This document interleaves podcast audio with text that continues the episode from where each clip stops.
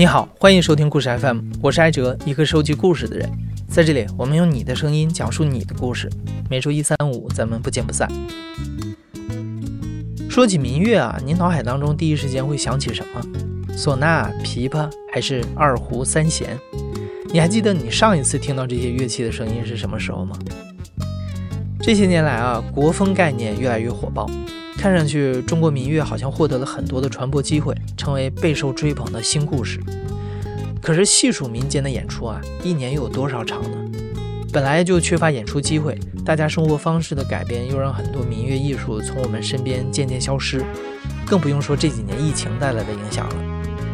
我们今天想给你带来的是三位民乐非遗传承人的故事，听他们讲一讲，在剧烈变化的大环境下，他们如何抗争、求生，并找到人生的新舞台。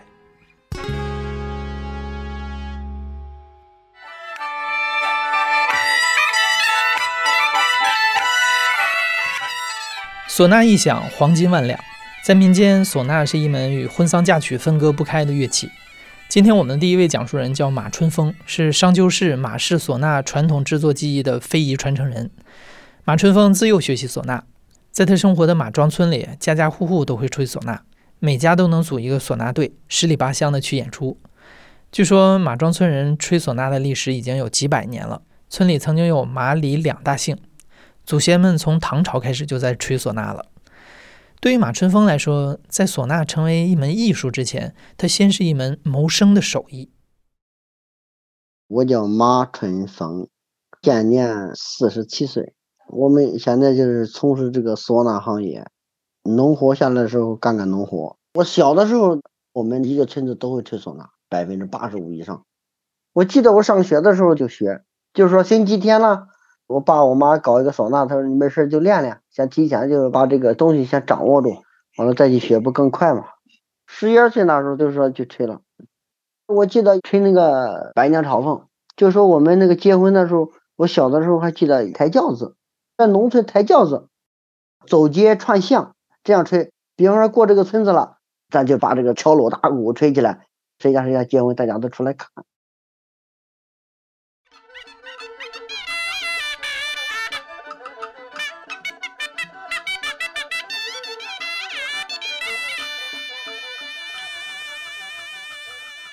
刚刚你听到的就是《百鸟朝凤》。小时候的马春风完全是泡在唢呐的音乐里长大的，从七八岁给家人打节奏，到学会了一两支曲子在宴会上表演，再到跟着迎亲队走街串巷吹唢呐，连马春风找到现在的爱人也是因为唢呐。我小的时候，我们村还开了一个唢呐这个学校，我在那个学校也学了一阵子。那时候。我爱人他是当时在我们这学校学嘛，我们中间就通过这些东西认识了。你看那时候好多男孩女孩在一块，大家都是同学嘛，在一块练习，就这样子，也算是初恋。那时候都追男孩跟女孩，有时候都互相那个啥，送送那个贴画啦，给那个照片啦。之后我们谈恋爱了，刚开始老师没有发现，最后发现了。晚上女孩子不准出门，不准去练功了，就说不让你这个男孩跟女孩谈恋爱。马春风的爱人生活在离马庄村二三十公里远的另一个村庄。如果不是因为唢呐学校，可能他们并没有机会见面。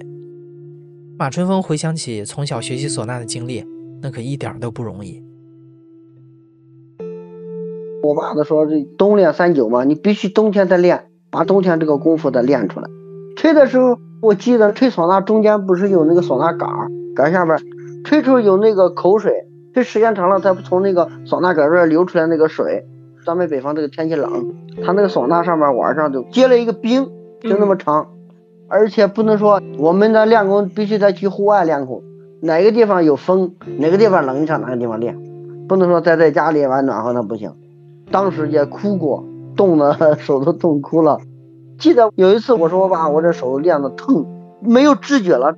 最后我爸他说咱们冬天不下雪吗？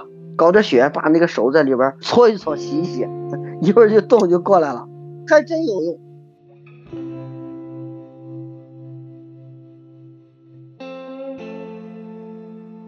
在现在的唢呐村，这种冬练三九、夏练三伏的画面已经不多了。就像2013年的电影《百鸟朝凤》当中讲述的那个关于吹唢呐的老人的故事。即使后来人继承了衣钵，他们又要如何面对新时代的冲击，把这种文化传递下去？这也是许多传统民俗文化正在面对的难题。那个时候学的还是比较多，到现在就是说现在这个年代了，没有之前那么多了。也可能说就因为这个吹奏唢呐演出啊，他这个收入少啊，大家就看到这些东西，慢慢慢慢的。有的是就是改行，有的是就是说中间，比方说我学会了，我演出的时候我去演出，不演出的时候我就干点别的。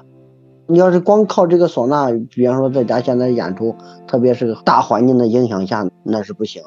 那个时候大家小孩子放学了没事干，一个村子里边都是大人小孩。现在好多就是说上班的上班，打工的打工，外出的外出，在这个农村几乎的留守都是留守老人。他出不去了，他跟之前就是说不一样，他就因为这个东西受影响了。在疫情之前，一家人靠着演出、务农，还有卖唢呐哨片过日子。只有逢年过节的时候是最忙碌的，当然再忙碌也不及小时候吹着百鸟朝凤，跟着轿子走街串巷时那般热闹。结果等到疫情一来，婚丧嫁娶少了，需要唢呐的地方就更少了。那个时候大家都停下来了，谁都没办法。有的时候，你看我们拍到过村子里边的老年人，他们就是那个坐在田间地头也没啥事干，也不能去演出了，不让出门。完了之后，我就搞这个抖音，平 时咱就在这玩。我给我这个抖音起名字的时候，我都想写有这个想法，唢呐村的事儿。我的意思是通过我这个抖音号，让大家都了解咱们这个村子。我也说直播，当时好多有理解的，还有不理解的。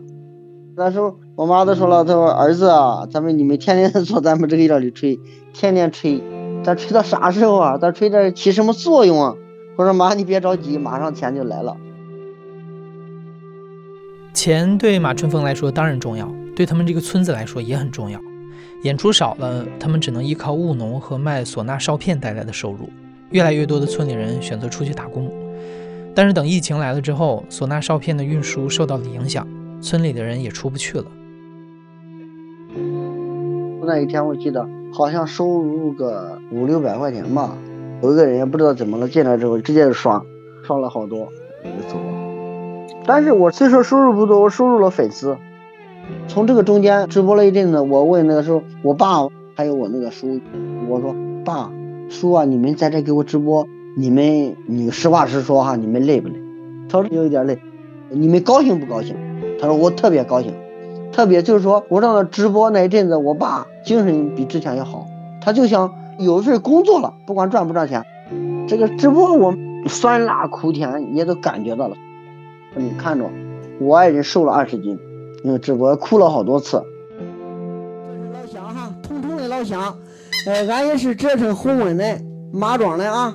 咱把大旗板吹起来，来看摇摇小。来，家人们把小扇子挑起来啊。啊，好几好有有这几位能听懂。咱这样哈，咱们把小扇先点起来，咱下边给大家吹一个刺激大脑嘞，啊，刺激大脑啥刺激大脑嘞？你看，抖劲儿嘞，带劲儿嘞啊！刚刚你听到的就是在唢呐村的市这个直播间里的声音，那个喊得最起劲儿的就是马春风的爱人杜小燕，在每次音乐间隙，杜小燕还要不断的跟粉丝聊天热场，保证大家不会离开。从开始直播到现在，马春风前前后后花了几万块钱，每天固定直播两个小时，有多辛苦就不用多说了。为这，杜小燕和马春风吵了很多次的架，惹杜小燕哭过很多次。现在，马春风直播的班底渐渐固定下来了，曾经田间地头无事可做的老人们常常出现在他的视频里，粉丝和直播打赏的收入都在慢慢增加。马春风会拿着钱给大家买烟买礼品，请愿意出镜的村民吃饭喝酒。慢慢的，有村民说：“春风把咱村的人都拍活了。”马春风听了，觉得很高兴。几百年前，这个村子里的人只会以吹唢呐谋生；几百年之后，靠着唢呐，他们还是可以找到谋生的方法。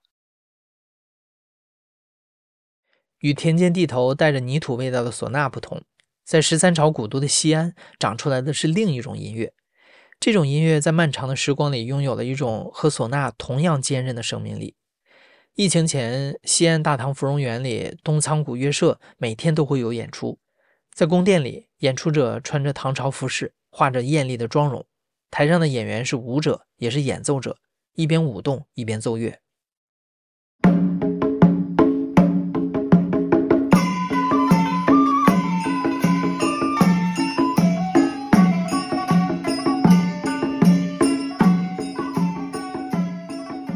刚刚的这段音乐是东仓古乐社的演出，他们所演奏的西安古乐，在2009年被联合国教科文组织列入世界级非物质文化遗产名录。它到现在已经有上千年的历史了，传到东仓古乐这一支，也经历了好几代人的艰难传承。但在西安，真正了解这门艺术的人可能并不多。我叫齐新峰，今年是三十三岁，从事世界级非物质文化遗产西安古乐的学习工作。西安古乐始于汉，兴于隋，鼎盛于唐。仙古乐分三大流派，分僧道俗三派。安史之乱之前的话，乐工们都是在宫廷的。安史之乱以后，乐工流落到民间，有的去了寺庙，有的去了道观，有的去了民间。东川古乐社属于僧派。僧派也就是前面说到的安史之乱之后流落到寺庙的乐工。相传到明清的时候，是由一个毛姓和尚传承下来的。明清的时候，东仓古乐社是西安城里极少的吃皇粮的古乐社。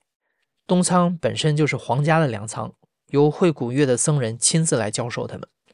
僧派的特点是悠扬敞亮，道派平和娴雅，俗派热烈浓郁。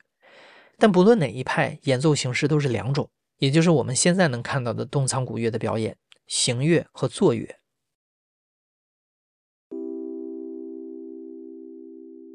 咱们东仓古乐社目前有二十八位成员在大唐芙蓉这边进行演奏的。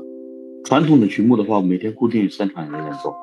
大家从二零零六年进入逢源以后，到现在演出有两万余场。像很多民乐艺术一样，一开始对于古乐的传承只能由师傅口传心授，乐手只认识工尺谱，记谱的方式也不精确，一些古曲只能靠口口相传来传承。如果识谱的老艺人去世了，就很可能永远失传了。在上个世纪六七十年代，东仓古乐传承到他的第四代传人赵庚辰手上。为了保护古谱，赵庚辰专门在屋前搭了一个柴房，把乐谱放在筐里，埋在杂草当中。但是后来遇到暴雨，柴房倒塌，有些乐谱就这样损毁了。几年下来，赵庚辰竭尽全力，最终只保留了四本古乐谱。古乐的话，在古代是传男不传女，传内不传外的。但是像最近十几年吧，我们师傅为了让它能传承下去，在外面招收了一批孩子，有女孩有男孩，打破了以前原有的规则。为了能让古乐传承下去，从赵庚辰开始，古乐开始招收女弟子。赵庚辰的长子赵小民和徒弟范炳南延续了这一点。他们会叫上附近的邻居、熟人，愿意学的都来学。齐兴峰就是在那个时候接触到了东仓古乐。当年的学艺是很困难的。我们刚学的时候，我记得零四年，就是我师傅范炳南跟赵小民，他们为了让东仓古乐社能继续延续下去，他们当时招收不下城里的孩子们，城里好多家庭都是独生子，想让孩子有更高的收入或者学历。当年的话，也是去往我们的渭北地区农村，去到潼关呀、华阴啊，还有临潼啊，招收了我们这一批。当时招收的话，我们也不知道过来学啥，反正就说的学古乐，就跟着就来了。当时就管吃管住，老师啥都管，就是让大家学。从早上八九点吧，到晚上的六七点，每天都这样学习。当时的话，就是我师傅，他是在城里住着。他每天早上的话，他会坐公交车。他每天的话要倒两到三趟车，每天专门坐着车，就是去往长安县给我们进行教学。一早去完了后教学，我们在那每天就他唱一句，我们唱一句。因为先古乐它不同于西方的音乐，不同于现在大家用的简谱呀，还有五线谱，它是要口传心授的才能教出来。反正前前后后当年能走上百人，今天这个来了，明天那个走了，就当跟旅社一样。十四五岁孩子都调皮，能来的都是不爱上学的，能坚持下来最后都只有十八个人。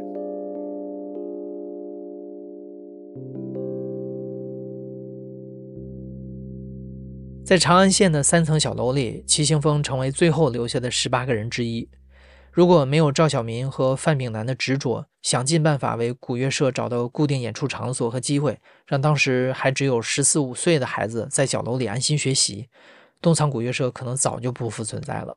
更不用说后来加入大唐芙蓉园，有了更稳定的演出和收入。现在西安的六家古乐社里，只有东仓做到了这一点。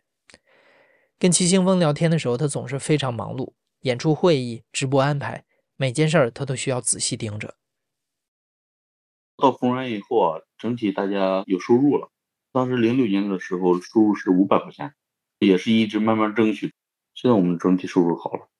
疫情一来的话，大家肯定没有演出费，大家都会干别的事儿，有的要跑外卖，有的跑代驾，都是各干各的。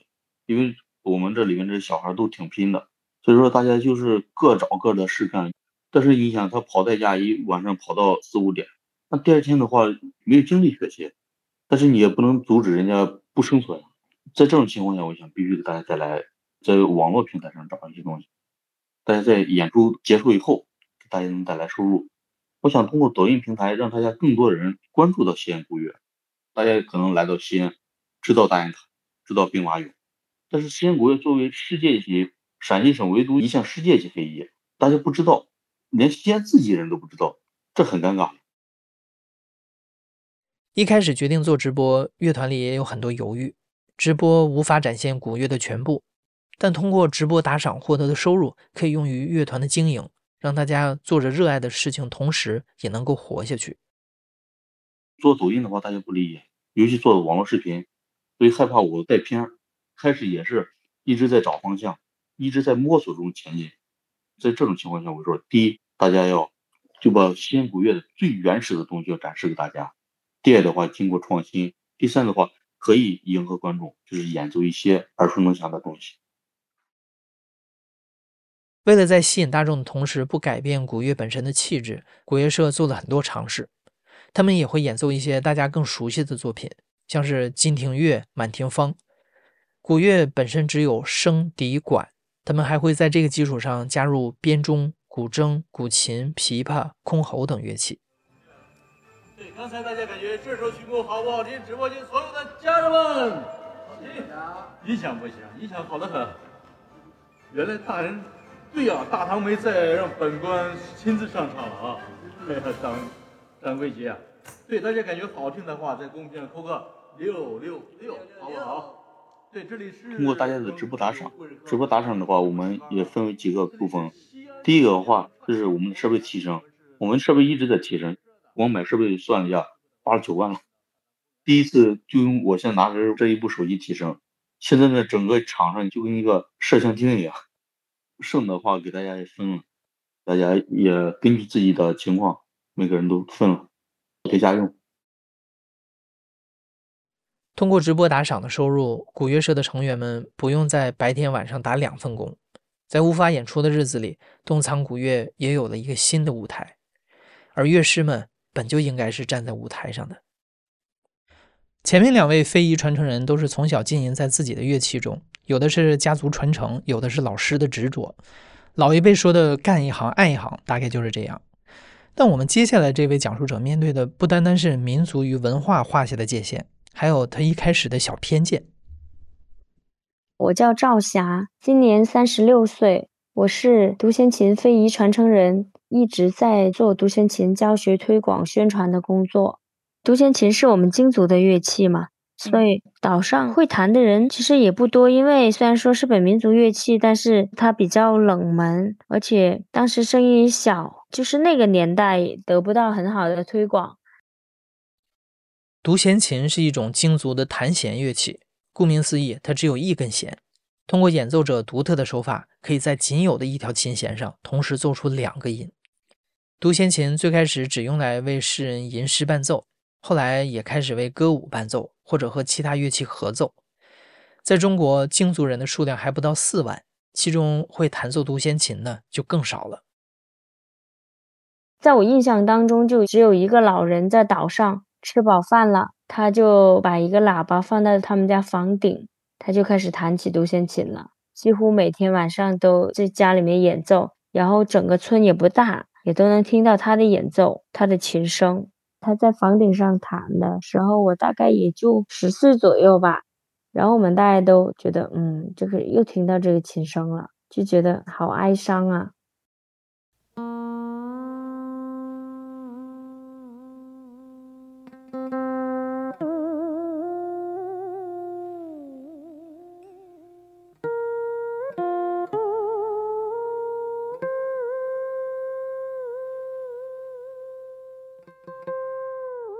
刚刚你听到的是由独弦琴演奏的京族名曲《拜月》。虽然是京族人，但当时的赵霞还是没有感受到这个乐器的魅力。在那个中越边境的小岛上，他像一个旁观者，看着老人弹了很多年的琴。等到赵霞十六岁，他去南宁上学，学的是民族声乐。这个时候，他遇到了生命中第一位独弦琴老师。那时候有个老师呢，正好会弹独弦琴。老师呢开了一个选修课，然后他知道我是京族的，他就来跟我做思想工作了。他说：“呃，我建议你报一下我的选修课。”然后我有几个同学也报了，然后我就跟着一起报呗。每次到上独弦琴选修的课的时候，他就打电话来宿舍：“今天你们有独弦琴课呀？”不像说我喜欢唱歌，到声乐课了，我会提前到教室到琴房。但独弦琴不是，老师在那等半天，我们才过去。我那会儿学了三年，也只会弹五首歌，因为好像老师也只会弹五首歌。赵霞承认，三年里他对于独弦琴的态度已经改观了。毕业之后，赵霞先去到了一个京族主题生态园上班，包吃包住，还有个小舞台可以表演。后来，他又去了当地一家酒店做前台。偶尔会遇上某个单位的重要接待，或者景区需要一个弹独弦琴的，他就去了。那是二零零五年，每场演出能挣五十块钱，他觉得很开心，能自己挣一点小白块。但真正让赵霞决定在独弦琴上深入学习的，还是二零零六年的一次演出。冬天的时候，我接到一个电话，东兴市文化局打来的电话说。想要我去跟他们另外两个老师参加中央电视台的节目录制，中央电视台，哇，就有点小兴奋哦，就去了。就是实在，你知道那时候真的是找不到人了。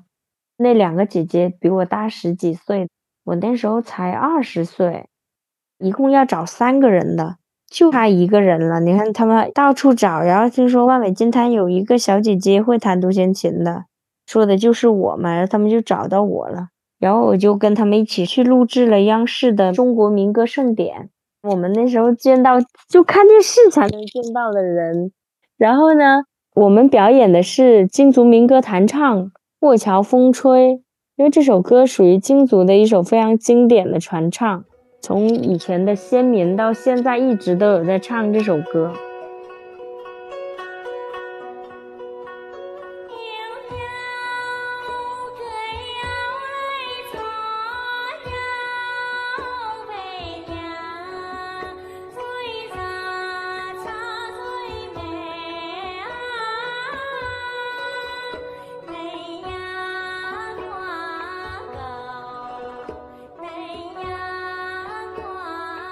刚刚你听到的就是京族传统音乐《过桥风吹》，因为京族人少，会弹独弦琴的人更少。二零零六年，东兴市文化局找了很久才找到赵霞，凑齐了三位去参加央视演出。参加完节目录制之后，赵霞受到村里人的夸奖，但赵霞知道自己会的曲子很有限，如果真的想要把这门乐器学好，还得认真找一个老师。赵霞的第二位老师何少是独弦琴的著名演奏家。在上个世纪六十年代，为了传承和发展独弦琴，文工团选派何少到京族三岛去向民间艺人苏善辉学习。何少后来还进一步改革了独弦琴的演奏技巧。我那时候去找他上课，还有个小插曲，相当于一个朋友带我们去的。我们那时候学了几节课，因为他技法是比较难的，然后我就停了。老师也很奇怪，你为什么不来了？所以可能他也慢慢就不记得你了。完全不一样的弹奏技巧让赵霞打起了退堂鼓。但是离开老师弹了一段时间之后，赵霞越来越发现自己不管弹什么曲子，听起来都差不多，而何老师能够赋予每首曲子不同的韵味。我第二次去找他的时候，我是打了两次电话，他都说没有时间呐，就有点推辞。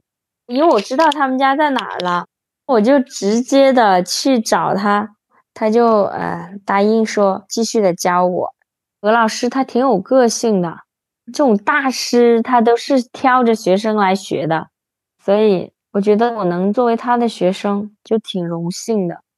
每次去他们家上课的时候。我都要从东兴坐个班车到防城，然后防城再打一个摩托车，大概要开个十几分钟才到他们家，就这么来回的往返，都得三四个小时哦。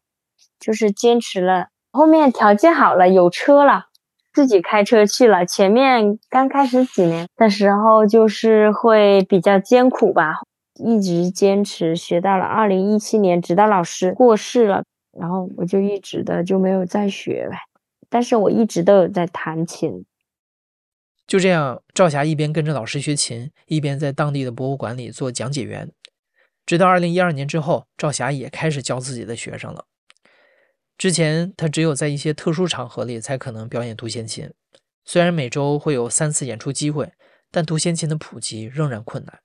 就像赵霞小时候的印象一样，独弦琴悠扬哀伤。传统曲子一只手也数得过来，要怎么找到观众，怎么创新，成为摆在他面前的两个难题。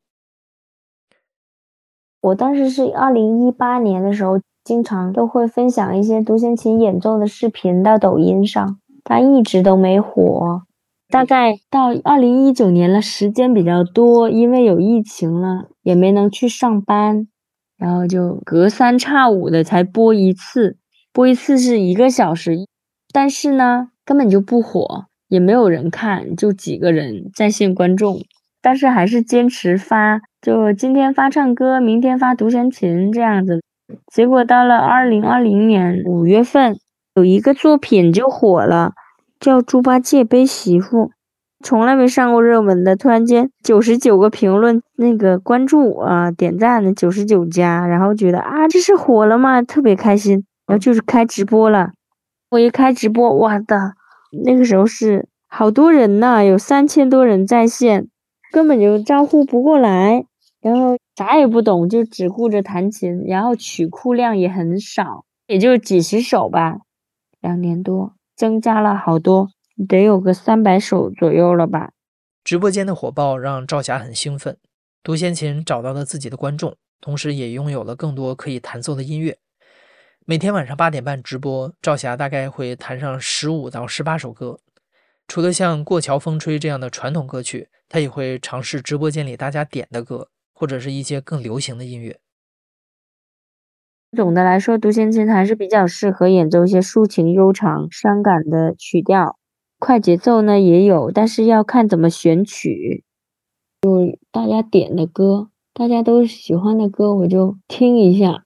我觉得适合我才会着手的去练习，然后晚上的话，开场的话，基本都得弹一些大家非常喜欢的，我的点赞最高的那几首歌，感觉才能留住人。第一时间他们进来问的最多问题就是这是什么武器，然后我就跟他们解释呗。基本上每一场直播都有很多人问同样的问题。所以我会在直播间在聊天的时候也会聊到我们民族的地理位置呀，还有一些简单的介绍，独弦琴的介绍我都会说，就普及吧。我觉得这个平台挺大的，你比如说你在线下做了很多工作，你都达不到这样的一个宣传效果，但是你在抖音你就能够做到。欢迎所有新进来的朋友们，晚上好。欢迎快乐哥，什么暗器这么好听？这叫独弦琴。接下来我弹一首非常正、非常经典的一首陕北民歌，送给大家。啊，我先不说歌名，大家可以把歌名打在公屏上，可以把歌名打在公屏上哦。然后在听曲的时候帮忙点点赞。现在还是会有很多人问赵霞，他弹的这到底是什么乐器？更不用说让大家去了解京族的文化了。但通过直播和赵霞一次次的解释，这个乐器开始突破民族和文化的界限，去找到自己的知音。平常除了直播，赵霞还在当地开设了两个非遗传承点。但是因为疫情，上课的学生数量从七八十掉到了两三个。赵霞说：“至少直播打赏的收入，很大程度上能帮助他把传承基地坚持下去。”我们这边的疫情是特别难控制的。几乎每个月都有吧，像昨天就已经又封了几个地方。东兴人他们已经很多人都顶不下去了，已经离开东兴了。然后有条件的话，也带着小孩离开了，出到钦州啊、南宁啊这边买房子定居。但是我们就走不开呀，我们还得在这里坚守。而且呢，我们舍不得这个我们的传承基地。因为你那么多心血做下来了，然后花蛮多钱了，突然间就放弃了，好像确实很不舍。这个打赏的收入会比我领工资高出蛮多的，虽然说跟其他的主播比，我这个就是九牛一毛。然后这一部分的收入呢，就因为我们有个传承基地，这个传承基地的话，由于疫情影响，有半年没有开课了。但是房租呢，只能减一点点，一个多月吧。所以说我大部分的钱都用于支撑着我现在传承基地的一些费用。我觉得如果没有直播打赏吧，应该也能顶，但是会挺难的。一个月要四千块，然后我的工资才两千多。我如果不直播，没有直播这块收入的话，我的传承基地可能就很难顶下来。早就干不下去。赵霞告诉我们，独弦琴在越南是一门专业。如果要把独弦琴推广到全中国，他能做的还有很多。这是一条非常漫长的道路。但好在有直播间里一个个提问的观众，他不再会是那个在海边拉起独弦琴的老人。这条道路不再孤独。赵霞希望疫情能早日过去，他还有很多想做的事情。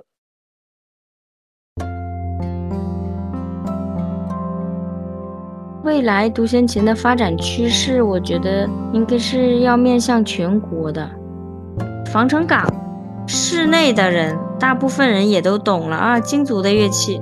但是你说广西的很多个市里边，很多人都不太懂，所以证明我们的普及还是不够的。我的想法是要面向全国的去普及吧。首先，我们会要定期的去开设这种师资培训。每一年几期，然后招生对象是全国的一些培训的老师来到我们当地去学独弦琴，然后学完了以后，然后他又回到当地去开设这个课程，然后他就又可以在他们那边把我们的乐器发扬光大。到时候我们这边会有邀请赛呀，每个城市都有老师带着学生来参赛，这是我的一个想法。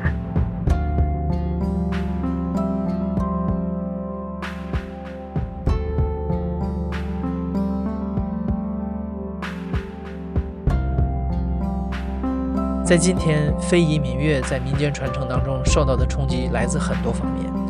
年轻人是不是不感兴趣了？疫情来了，演出什么的，是不是应该先放一放？生活方式变了，传统民乐的演出场景是不是就用不上了？但现在直播间的出现，为非遗民乐人提供了新的舞台。我们看到，只要有了舞台，大众缺少的可能只是一个爱上民乐的契机。在过去的一年，抖音民乐直播累计超过一百七十八万场，时长超过二百三十三万个小时。在抖音直播，百分之八十七的民乐主播获得了打赏收入，其中埙、独弦琴、箜篌等小众乐器就创造了上万级别的票房。最近，抖音直播联合中央民族乐团发起了“都有国乐”计划，为民乐演出打造第二舞台，还会带来百余场线上音乐会。计划还将在未来一年帮助一千名民乐演奏者月入过万。毕竟，中国民乐演奏者的生活过好了，中国民乐才会更好。